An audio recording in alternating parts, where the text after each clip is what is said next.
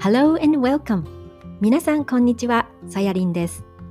私は現在、アメリカ・オレゴン州にあるメディカルハーブの会社でガーデナーとして働いて早17年が経ちました。そして、Dear Naturalist 自然を愛する人たちへのポッドキャストでは、日本国内をはじめ世界各国で自然や植物に携わる活動、そしてそれをお仕事にされている日本人を紹介して、自然に触れることの喜びや楽しさをお伝えしていく番組です。また、オレゴンでの田舎生活、ガーデニングやハーブについての話も加えながら、マイペースで皆さんにこの番組をお届けしていきたいと思っています。それでは、オレゴンより愛を込めて、ディアナチュラリスト、お聴きください。こんにちは。あの、先日のエピソードで、あの、オレゴンのポートランドはあの雨が多いっていう話をしたんですけども、えー、こちら南オレゴンも、えー、今日一日中雨。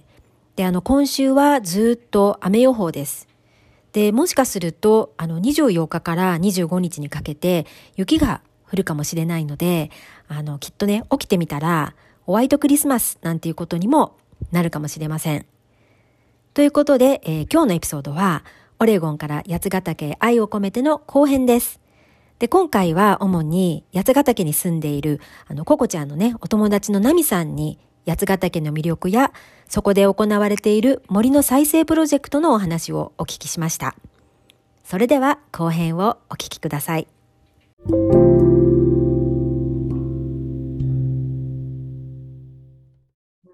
八ヶ岳も今なんかすごくすごい人がいっぱい増えちゃってなんかねそんな傾向になりそうですね同じようなことが、その日本でも起こってそうですよね。うんねやっぱり都会からこうそういった田舎とか自然を求めてこう移り住む人って多いんですか？日本ってやっぱり。多いですね。今八ヶ岳もあのこの間八ヶ岳もそうですけどあの那須も那須の方も言ってたけどバブルだって。あの、とにかく移り住む人が多くて、まあ、始まりは多分311の頃からだと思うんですけど、徐々にね。でも今本当に多くて、私がこの1年ここにね、いる間だけでも、ここに家建てちゃうんだっていうところにどんどん家が建ってるんですよ。うんであのなんと大工さんがあの3年先まで埋まっててもともと住んでる方の家の修理ができないとかぐらいあちこちで新しい家が建っていて。なんか絶景の場所をせっこいつもは散歩しながらすごくこうね素敵な山が見えて、越ヶ岳が見えてっていうすごくいい場所があるんですけどそこがもうあの家が建ったりとか。あとね、まあ、家だけじゃなくてソーラーパネルがすごくて。うんすごいこう広い土地にソーラーパネルがバーッと並んじゃったりとか、うん、結構ね、あの本当そのさっき言ってたように、ここも言ってたけど、森がどんどんね、木が倒されて、だから私の大家さんはもう30年以上こっちに住んでるんですけど、たまにちょっと、うちうち1300、1200ぐらいあるんですね、標高が。結構高いところにいて。うん、で、降りていくと、たまに大家さん降りていってびっくりしてますね。ここどこ？八ヶ岳？とか言って。それぐらいもどんどん変わってきてますよね。うんまあ確かに自然を求めてとか田舎暮らしに憧れてっていうのもね分かるけれどもねその代わりそういうところでね木が切られていたりとかね。うんそうですよね。昔の良き自然が今はちょっとやっぱなくなってきているっていう感じですね。ねそこがねなんかこう難しいとこですよねバランスがね。確かに確かに、ね。ねなんかそういった、まあ、今話でちょっとバトンタッチをしたので、うん、今度、はい、うん、ナミさんに聞いていきたいなと思うんですけども、はい、あのじゃあまずねその八ヶ岳でのそのね今もねあの新しい家が建っちゃって木があの切られているっていうところからプラスでも今度その森の再生プロジェクトっていうにも関わっているっていうことなんですけども、じゃあまずじゃあその森の再生プロジェクトについてお話しいただこうかなって思うんですけどどんなプロジェクトなんですか？はいえっと清里の方に竹早山荘っていうところがあってでそこはあのもともと竹早高校文京区のの合宿場として建てられたらしいんですね。でその頃だからあの合宿場でその学生たちが泊まりに来るだから泊まれる施設もあってでそして森すごく広い森の中にあるんですよ。うん、で建物自体もとても有名ななので建物も守っていきたいっていう人もいるし森も守っていきたいっていう人もいてであのそこがあの実際その合宿所として使われなくなってからもこうあのサポートしているっていう状態なんですね。でそこの、えっと、高部屋山荘の森がここ数年の間に大激変してると。で前はあの本当に豊かな森本当にあのこう青々と茂る森でお花が咲いていて、うん、あのとてもこう豊かな森だったのが川水もね小川も流れてあの本当数年の間にあのまずその植生が変わり例えばモグラが来なく毎年来てたモグラが来なくなったとか、うん、あとあの笹がすごく増えちゃって笹だらけといわゆるブッシュ化がなんか元気がないとか。なんかで水た水がはけなくなったとか、まあ、いろんなそういうあのやっぱり普通住んでる人に分かるその変化っていうのがあって。でそれでなんかその森を再生するっていうその、えー、高橋俊さんっていうねあのその方活動されてる方がいるんですけどその方を呼んであの森の再生っていうのを行うことになってで私はそこにもあの知り合いの方の紹介でその森の再生っていう誰でも来れるんですよ。あの、みんな参加してくださいっていう会なんですけど、そこにたまたまいざなっていただいて、で、そこに初めて行った時に、あのもう何回かすでにやっていらっしゃった時なんですけど、あのそのたとしさんっていう方のその森との関わり方、うん、森との向き合い方、対話の仕方、あり方に感動して、すごいと思ったんですよね。で、そこからこうハマって、毎月大体やってるので、できるだけ参加するようにしている感じなんですけど。あじゃあ、主には、じゃああのたくさんいろいろあると思うんですけど、具体的にこう実際どんなことをされたんですか？えっとですね、うん、あの最初にまずあの印象的だったのは、私が行った頃もあの、まあ、その時初めて来られる方もいて、で最初にこう説明があるんですけど、えっと、で実際森に入った時にみんな一応スコップとかを持って立っててでそれであのじゃあどうしたらいいですかっていう指示を仰ぐ感じだったんですよね。例えばここのじゃあここを掘ってとかここの木を切ってとかっていうのがまあ大体指示ってあるそうじゃないですか。でその時にトシさんが言ったのはあの皆さんそれぞれ気になる場所に行ってそこで木を感じたり自然を感じてそして必要な手を入れてみてくださいっていう感じだったんですよ。おおと思って。うん、でほとんどの人は「え？っ?」て「え何すればいいんですか?」ってなるじゃんやり方を教わってないですしって。ででもトシさんはそのあの方法論を教えるんではなくて自分で感じてあもちろんあのこういう時はこうしてくださいみたいなことは伝えるんですよ。だけどそれを持って自分で感じて自分で、うんと、その応用していく力っていうか、うん、考える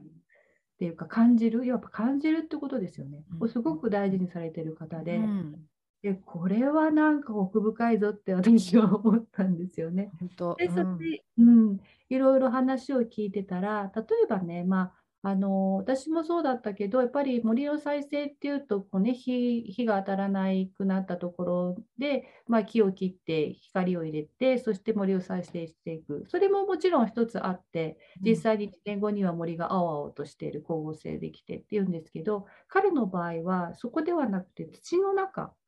とにかく土というものを元の本来の本来のありのままありあるべき状態にえー、土が帰っていくようにそのためにどう手を入れるか。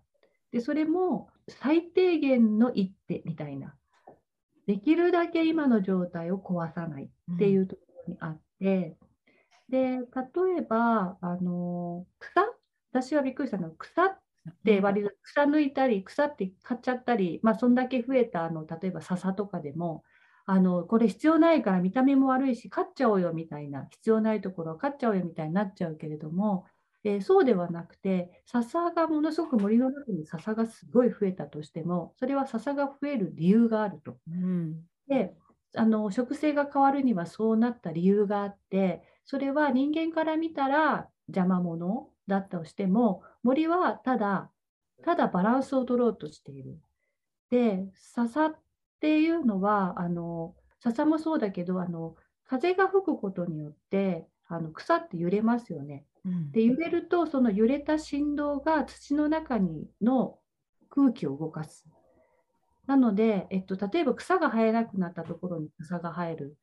あの普通本来あるその生物植物がさあの生え何かの何らかの事情でそこに生息できなくなった時に笹が生えてきて強いからかな、うん、でその笹は伝がるからバーッと広がっていきますよね。でそして地面を守ってでそれでこう笹が揺れることにその土の中に、えっと、あの呼吸ができなくなった土をこう笹の根がこう振動してその振動で土の中に空気を入れていくんですよね。そしてそのだから草が根付くことでそこはすごいメンテナンスされて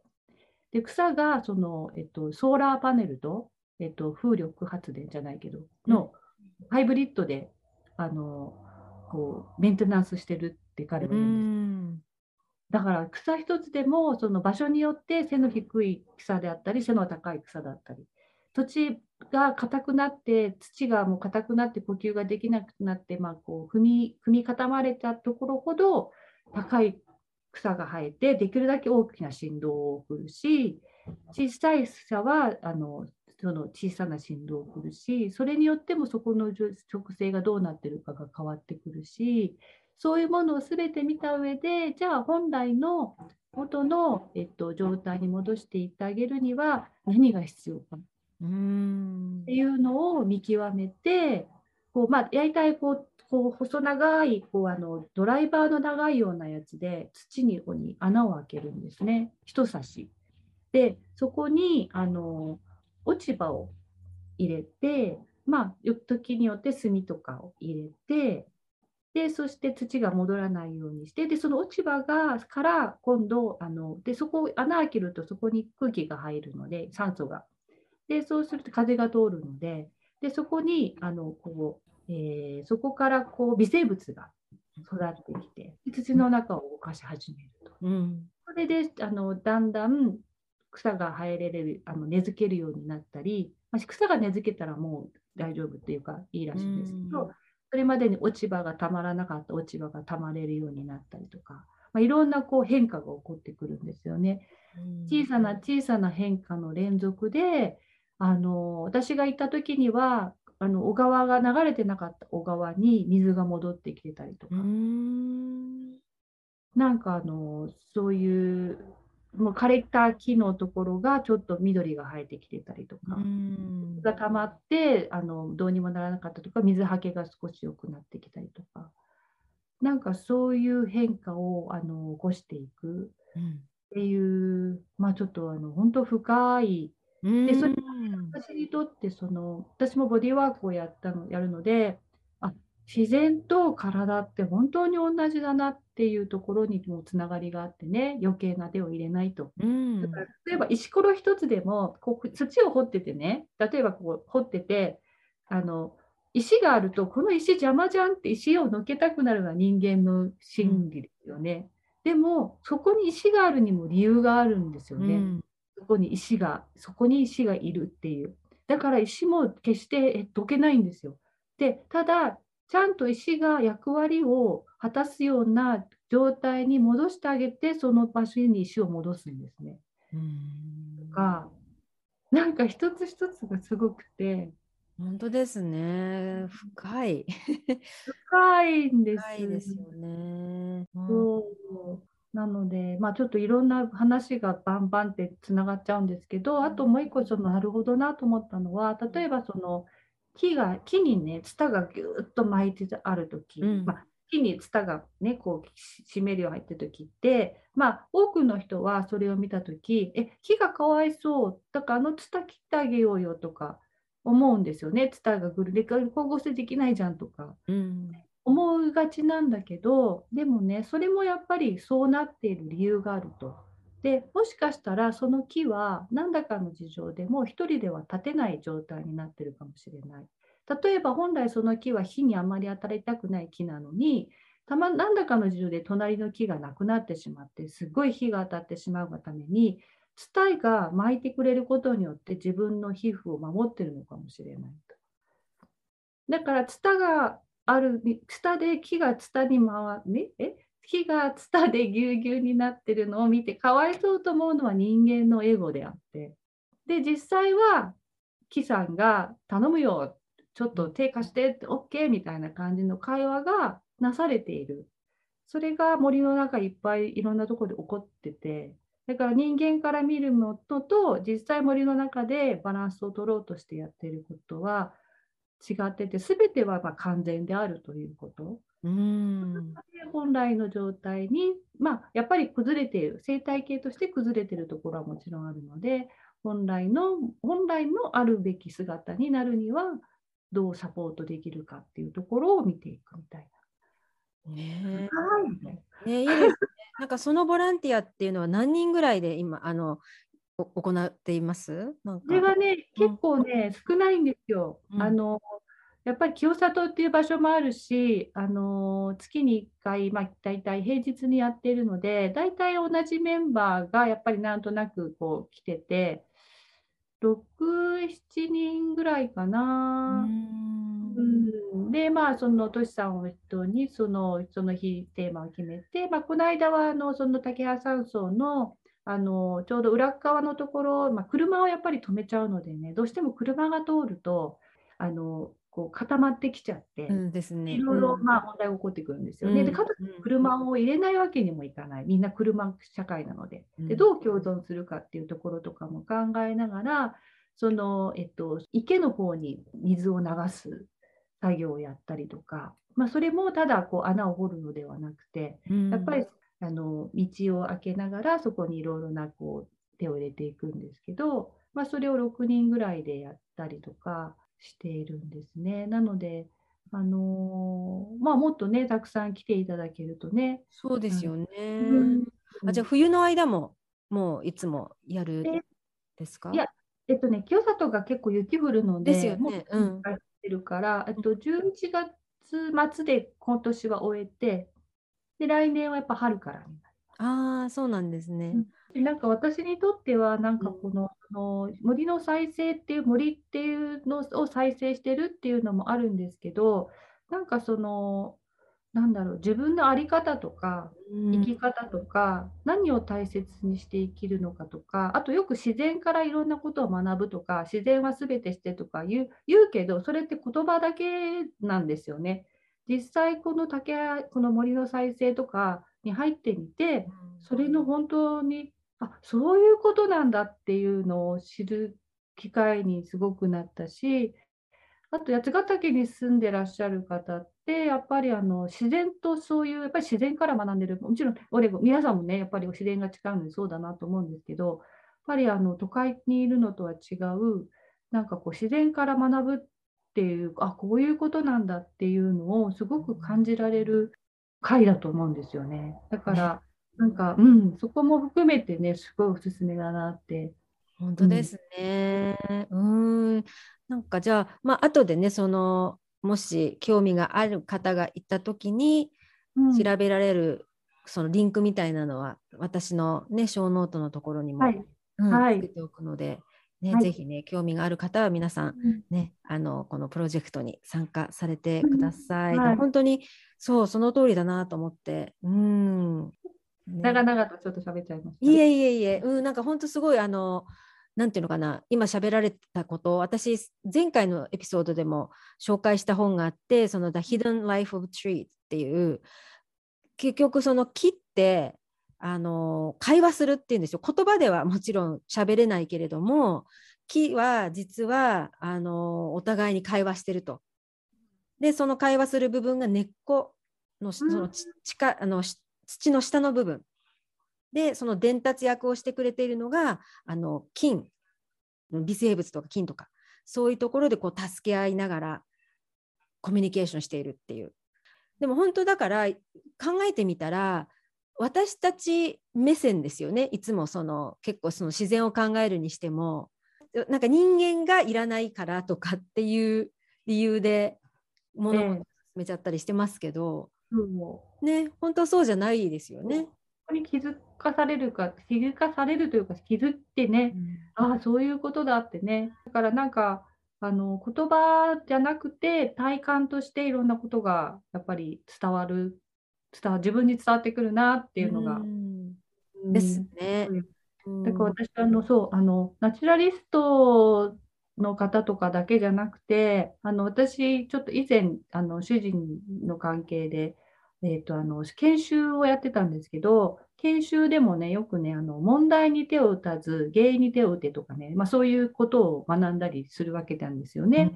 あの経営とかの時にねマネージャー研修とか。でそれって頭では分かってもじゃあ実際問題が起こった時に何に手を打って何に手を打たないのかってみんなやっぱ分かんないんですよ。でもこういう自然の中でそれを学ぶとあ何をすべきなのか、うんあの見えてるもののをツタを切ってしまえばいいとかっていう問題じゃなくてあの笹を切ってしまえばいいって問題じゃなくて本当のその原因となってる。それは単に見てる出てる現象であって、うん。本当の原因はどこにあるのかっていうのを多分あなるほどってピンってくるんじゃないかなとも思って、だからなんかねやっぱりいろんな人がそういうところに関わってくるとあの面白い世の中になるんじゃないかなって。う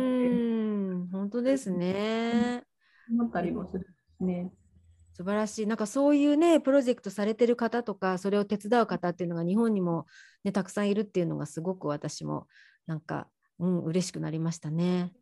なんかね、そういうのって、そう、トシさんにも聞いたんですけど、やっぱりなかなか日本では、あの、受け入れられなかったけど、うん、一般的な場所ね、公園とか普通のとか、でも、京都の方だったかな、やっぱりなんかその理解ある、その、いわゆる市長さんじゃないけど、その、メインとなる人、そこを持っていると、だから増えてきてるみたいで、あ少しずつねう、んその依頼が、あの、いて、そういう本当に自然っていうものを考えた、あの、再生っていうものをね、あの、自然との対話の再生っていうのの理解も少しずつ広がってきてるっていうのは聞いて、ーうんあ、みたいな。あいいね、いいですね。よかった。うんなんか、うん、少し安心しましたね。なんかね、うんそういう話を聞くとね。はい。じゃあ、これからも、じゃあ、ナミさんはその活動をね、また春から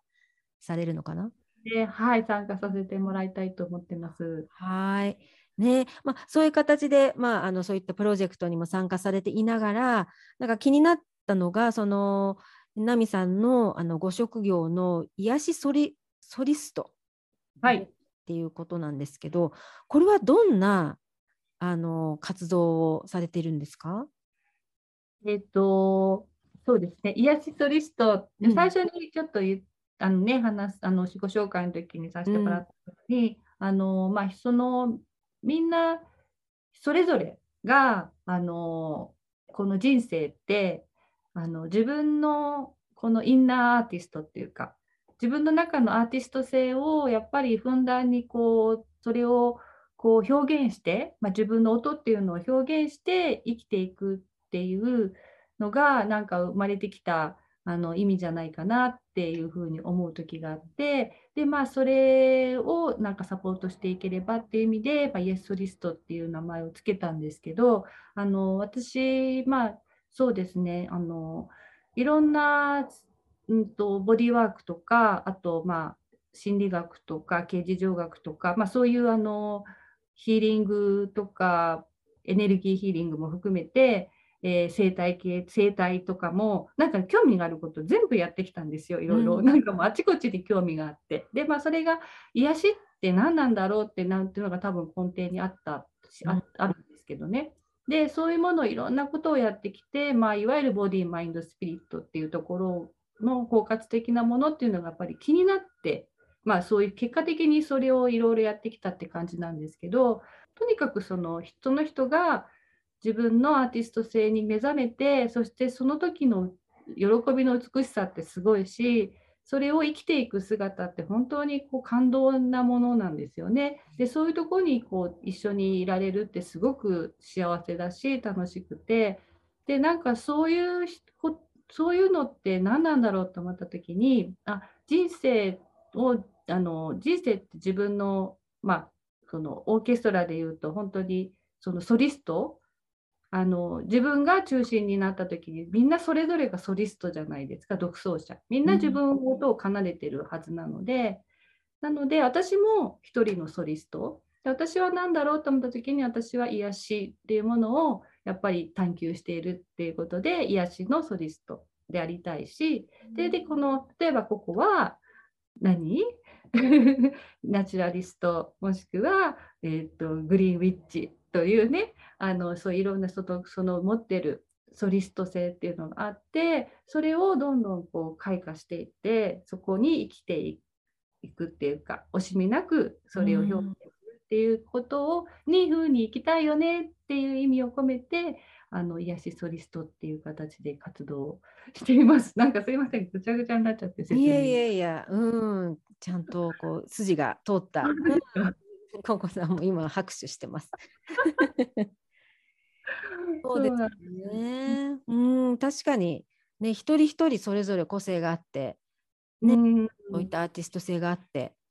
ね、そうなんですでで、個々がすごくやっぱそういう個々のね、あのすごいところって、パッとこう、ワードでね、ひらめきのワードをくれるんですよ。例えば、インナーアーティストっていう言葉とか、あとね、その人生はキャンバスでね、そのキャンバスにどう描くかとかね、まあ、そのそれぞれが持ってるキャンバスにどれどんなインナーアーティスト性をねこうあの表現していくかとかね。なんかそういうイメージできるものっていうものをね個々のワードからもいろいろヒントをもらったりとかして。本当その通りで私はそれがやりたいんだなっていうのにね気づかされていって。その例えば自分の内側に向き合う時って自分の中のその自分のソリスト性をね開花できないものってやっぱりみんな持っててそのいわゆる心に閉じ込めてある、まあ、あの悲しみとか怒りとか傷ついた心っていうのは誰もが持っててそれはやっぱりあるから出していかないとあの断捨離しないとやっぱりどうしてもそこは出していかないと次に開花できないんですよね、つまりがあるから。でその時に、まあ、いろんな方法があって書くっていうのはやっぱりよくあるパターンよくあるしそれもすごく効果あるしあとまあセッションとかでこう対話っていうのもやっぱり効果あるしだけどたまたま私たちがその流れでやってた1人で15分なり20分なり話す邪魔が入らない安心安全な場で自分のことを話すってすごく深遠な場ですごい気づきがあってであのそれを繰り返すことによって本当に自分自身に気づいていくっていうのはもうここのそのね3人でやった中でもう確信したものなんですよね。うんうん、でなのでそれをあのメソッドにしてやっていきたいなっていうのがあって、まあ、一番今一番核にしたいというかメインとなる特にこういう世の中なのでねあの会って話すっていうのがなかなか今難しかったりもするからあのボイスメッセージでのやり取りっていうのはねすごくあのおすすめっていうか今そう力を入れたいところになっているんです。なるほど。じゃあ、はい、そういったね3人でのやり取りが今の奈美さんの、うん、うん、こうインスピレーションじゃないですけれども。ね。そうなんです。うん、うん、本当にもうね、この1年ってあの 顔、ここの顔見ながらねとか言ってますけど、うん、いや、本当にやり取りはすごいかったですね。何がすごいんだみたいな。うん、ココさんはどうでした？それをやってみて。うん、あの、本当全部上手に話してくれて、うん、あのね、話すことおすすめですね。で、まあ、話すことで、やっぱりこう自分の声を自分で聞いて、で、その中からこう心の中に広がっていくものが、うん、あの確かにありまして、そしてそれをちゃんと聞いてくれてこうボールを投げ返してくれるんですよね。でそれに対してまた考えてみたいな本当おすすめなんで興味のある方はぜひあの彼女に連絡を取って お試しあれ。ほらまた本当にねココちゃんはいつもそうやってこう 人をこうよいしょするよいしょじゃないけどもね。こうしてくれるのが上手っていうか、うん、でも本当に最初本当パンデミックでこうオンラインのなんかものが増えたじゃないですか。うん、なんかサヤリンとか本当に自然にお話とかされてあのガイドとかも上手だけど私自己紹介すらできなかったんですね。で こう考えてることが、こういざ話そうと思ってもなんか、まあ、友達の会話はできるんだけれどもやっぱり何かを伝えるってすごい難しいことなんだなと思ったんですよ。だからいつもさゆりんのラジオも本当によいしょじゃないけど本当に いつも感心してるんですよ心から。ありがとうございますっていうかでも、うん、ねそうやってね、うん、皆さん周りの人はそういうふうにして聞いているんだなって思うんですよ。私いつも自分でやっていて、うん、そう言えばよかったとかいつも結構ね後悔の嵐だったりするんですけどでもなんかやっぱり伝えるのも大事だけどなんかこう伝わる話し方をねしたいっていうのが結構私のゴールっていうかそうそう伝えるっていうのはなんかこう自分本位な言い方だけど伝わるっていうのはなんか相手が理解するっていう相手目線のことなので、うん、なんかそれを目標にしてね、うん、あのこれからもねこの「ディアナチュラリスト」を続けていきたいなっていうふうに思っていて。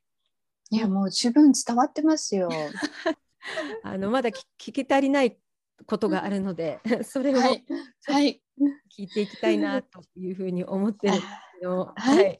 はい、なのでねあのいつもね私ね皆さんにあの聞いている質問っていうのがあってあのそれが、まあ、今回あのお二人の好きなまあ植物とかねその自分とコネクトするって思うような植物があれば教えてくださいっていうこととあとはねやっぱりその自然を愛する方たちへっていうことで、うん、あのココちゃんにはそのオレゴンでナミさんには八ヶ岳のなんか魅力をね一つ挙げるとしたら何かなっていう、まあ、ヒーリングスポットってことで私聞いてたりもするんですけども、ね、その2つの質問を聞いていくのでじゃあまずはそうですね。あのココちゃんのじゃ好きな植物、コネクトする、自分とコネクトするなっていう植物、あげてください。はい。うん、えー、っと、それね、前に、あのもう何だろうと思ったんですけど、うん、政治政治、うん、政治が好きなんですね。であの特に政治に思い政治に思い入れがあって、うん、こう息子のね行ってた学校でなんかなんだろう。なんかね、えーと、イベントがあって、うん、でそのイベントで買ったら商品が政治だったんですよ。そうなんですね。えー、そう。で、うん、政治の苗。でぐるぐるぐるぐるぐるぐる回って、うん、もうすっごい汗だくだくになるまで走って、うん、ママのためにってあの、なんか なんかびっくり、ママのためにもらってきたって言って政治を持って帰ってきたんですよね。でその政治が本当になんかどこに植えようかなと思って結構日照りのあるところ、うん、こんなところで大丈夫かなっていうところにポンってもう本当先に土に入れてあげないとと思って植えたんですよね、うん、何気なく。そしたらもう何年も何年もすごく強く戻ってきてくれて、うん、なんかねあのその力強さに癒されてでね乾いた葉っぱとかこう何乾かして、うん、ね、火つけて家の中でこうそうですね浄化したりして、うん、うん、で何道路のところに植えたからなんか家を守ってくれてるんじゃないかなとかっていうふうに思うんで私は政治、うん、が好きです。そうですよね。政治ってなんか結構特別浄化作用があったりとかねあの使われてる方多いですよね。うん、うんねまたそれに息子さんのその思いがねあの加わって。そう。だからねなんかね庭の中で一番気に入ってるあれなんですね。あとね何でした？なんかパワースポット？うんそうですね。がお気に入りの場所。お気に入りの場所ですね、オレゴンでお気に入りの場所、うん、ヒーリングスポット。オレゴンで、うん、オレゴンはもうなんかオレゴン自体がどこ行ってもヒーリングスポットじゃないかなっていうぐらいあれなんですけど、うん、でなんかどこをご紹介しようかなって思うんですけど、あの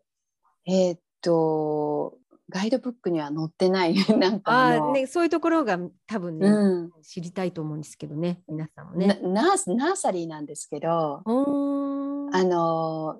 日本語で種苗屋さんっていうのかな？あ園芸屋さんみたいな。園芸屋さんで、うんうん、あのボスキーデルっていうところがあるんですね。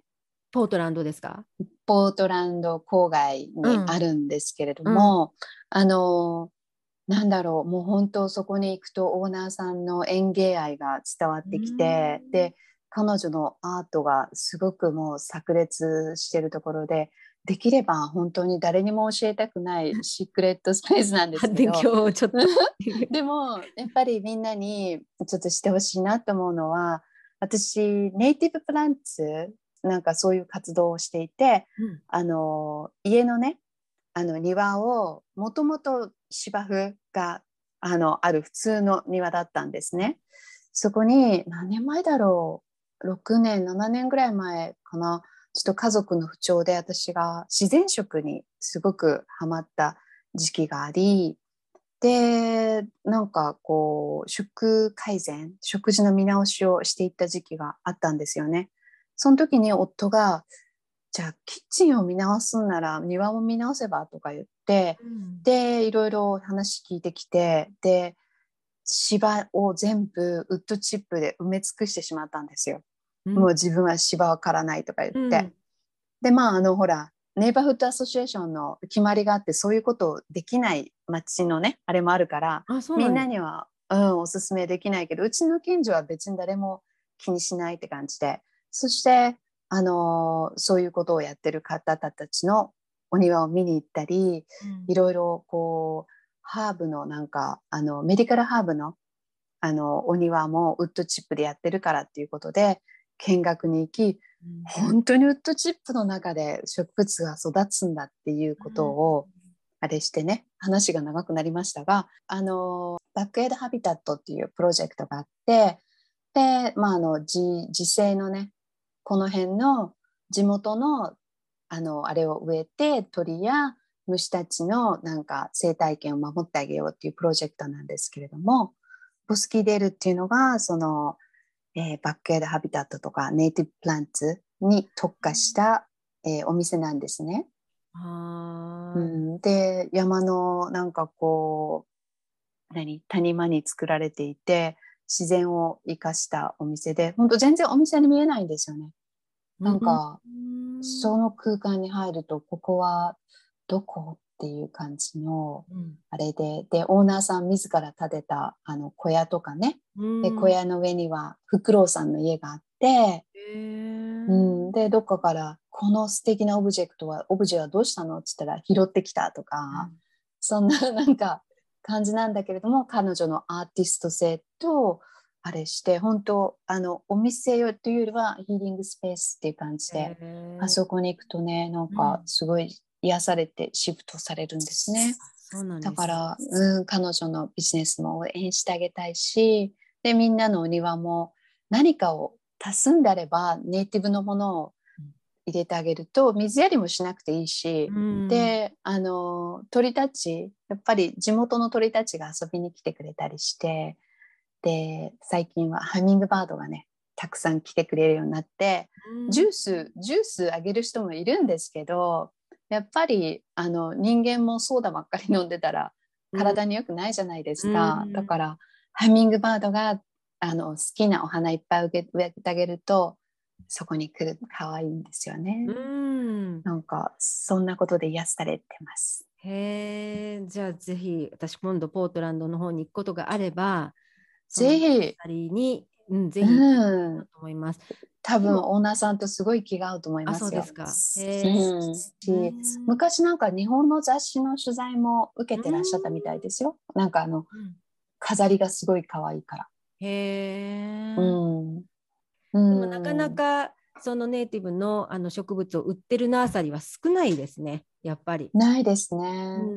うんネイティブプランツってでもよく見ると本当にすごい可愛い花が咲いてたりとかあの葉っぱがすごく可愛いとかっていうのもあるんだけども一瞬ねやっぱり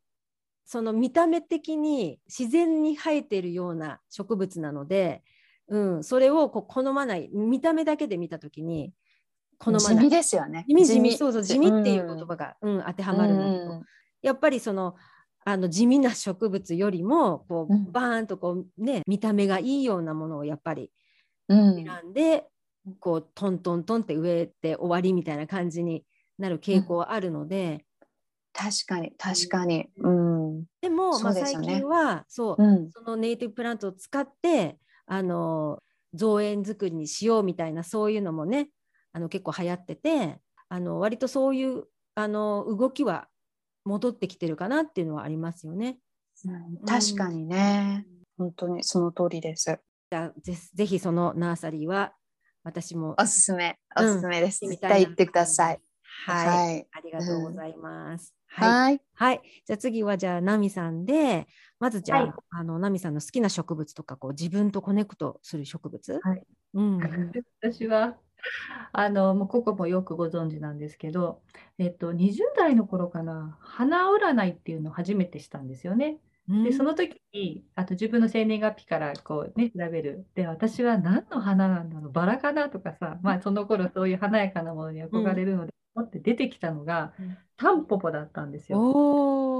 ね、今でこそタンポポってあなんか今はねすごいタンポポが好きなんです。でも当時はなぜか私のタンポポだけ花屋さんにない花だったんです。うんうんうん、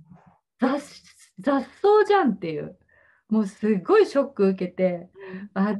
なんでタンポポなのって思って、それはちょっと私の中のある意味、この大阪人のこのね、あの、なんだっけ、いじられてっていうか、あの自虐ネタ的な要素として、タンポポやねみたいな感じで言ってたんだけど、あの、いや、人生やっぱりね、長く生きてきたら、あの、タンポポって本当にすごいんですよね。あのやっぱりその頃から踏まれても踏まれても立ち上がるそしてこうあのあらゆるところにこう根をね、あの種を飛ばしていってっていう、でそしてあの、ね、タンポポコーヒーとかもあるようにね、根っこですか、ちょっと詳しく知らないんですけど、とかはあの、ね、薬にもなったりとか、活動を助けたりとか。でもうあのでそしてこの八ヶ岳がまたタンポポがすっごくいっぱい咲くんですよ。タンポポもその辺り一面。で、とっても綺麗なんですね。そしてあの都会のタンポポと違ってすごく力強くて。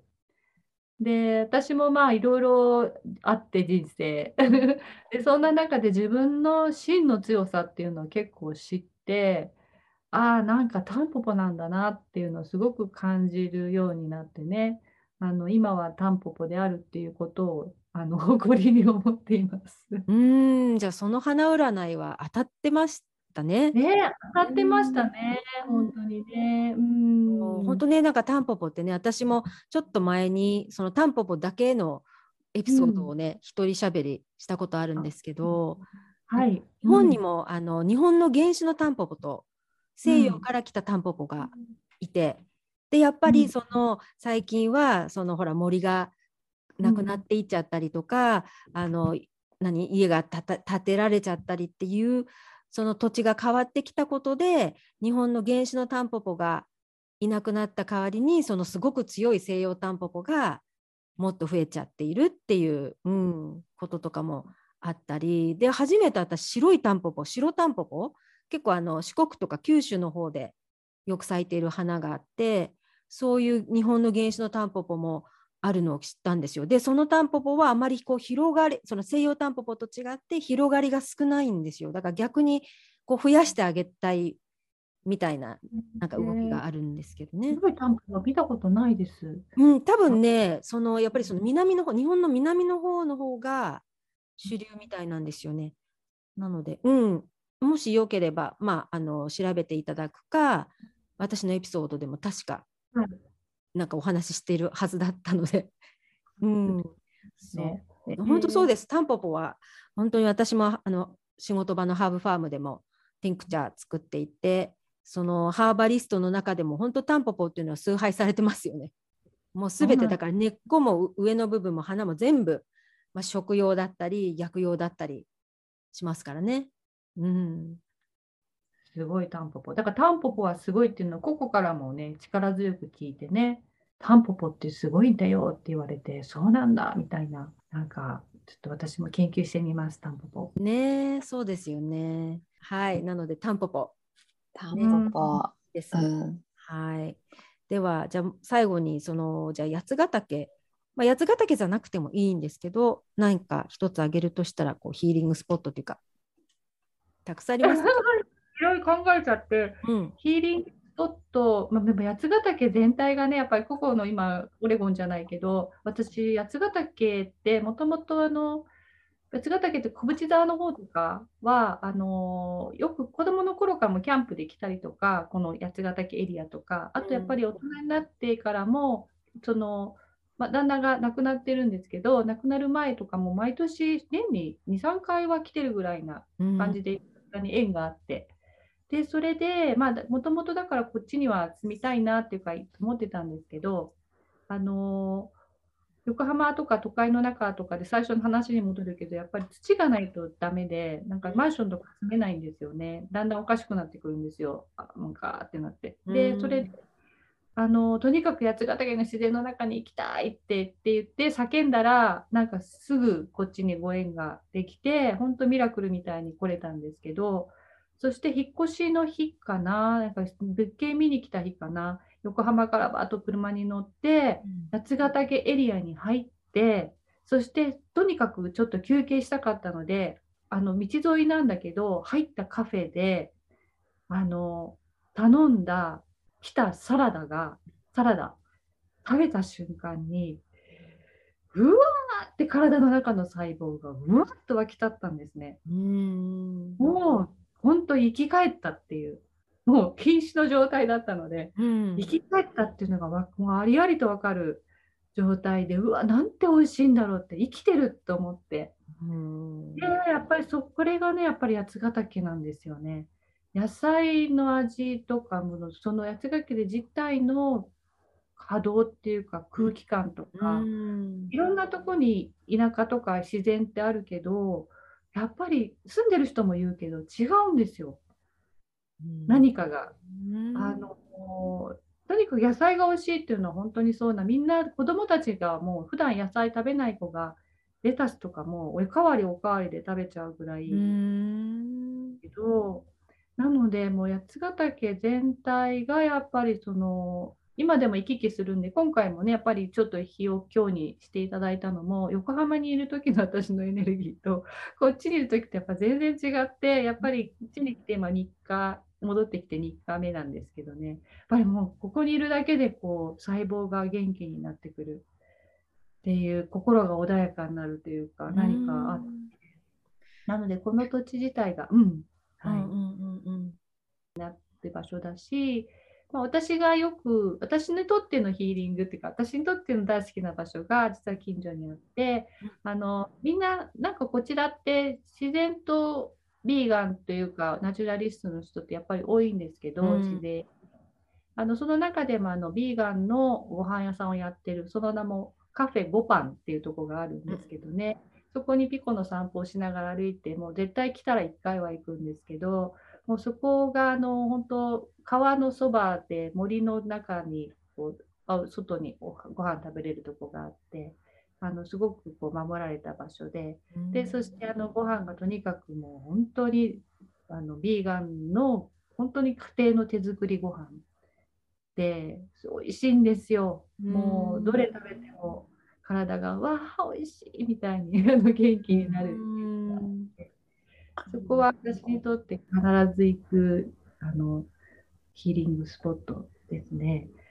わかりました。そうね、なんかね、食っていう点でもね、もうただでさえも日本食を食べた、食べれたらすごくもうわーみたいな感じだけれども、そこに加えてその八ヶ岳の ビーガンのお店に行ったらどうなるんだろうっていう、本当に。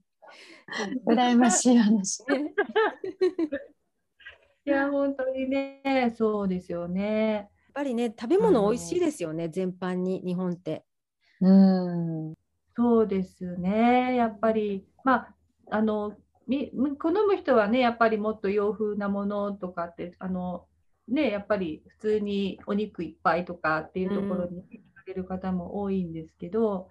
もう私はなんかその素材をやっぱり大事にしたご飯っていうのは本当に一つ一つの素材のその持っているエネルギーっていうのを大事に作っているご飯なので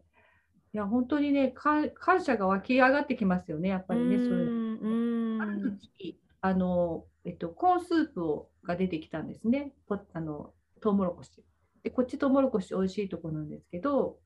であまりにも美味しくてこれどうやって作ったんですかって聞いたらトウモロコシだけですって言われたの。だしも何にも入ってないと。うんうん本当にトウモロコシだけ？朝取れたトウモロコシ？そのままって言われて。そうですよね。もともとはね、やっぱりそのも持ってる素材の味っていうのがね、一番美味しいですよね。なるほど。ありがとうございます。なんか、はい、うん、はい、食べるとばっかりで。はい。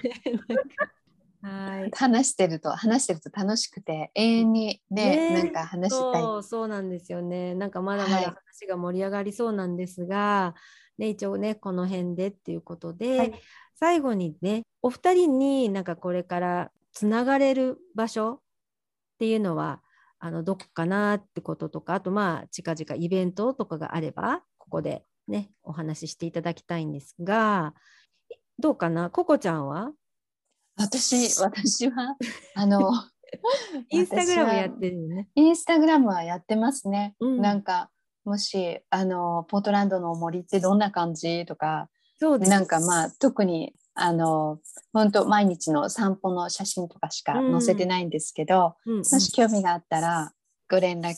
いただくか、お友達申請していただければ。そうですね。うん、はい。じゃあ、インスタグラムの、えーと、アカウントを私のところにね、貼っておきますね。はい。はい、では、じゃあ、ナミさんは？あの今あるのがノー,、まあ、ノートかフェイスブックになるのかな、うん、はい、今のところは、はい、じゃあそういうふうにして、はい、うん、はい、あのリンクの方をね、はい、のつけておきたいなと思います。はい、ということでね、今日はお二人に、ま、つながっていただき、この3人での、ね、初対談ということで、うん、とっても楽しかったです。はい、今日は本当にありがとうございました。ありがとうございました。楽しかった。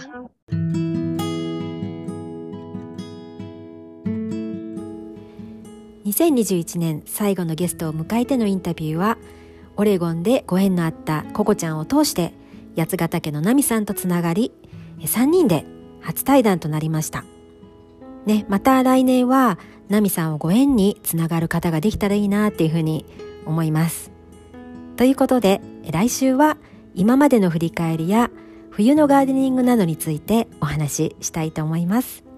それでは Until the next time さやりんでした。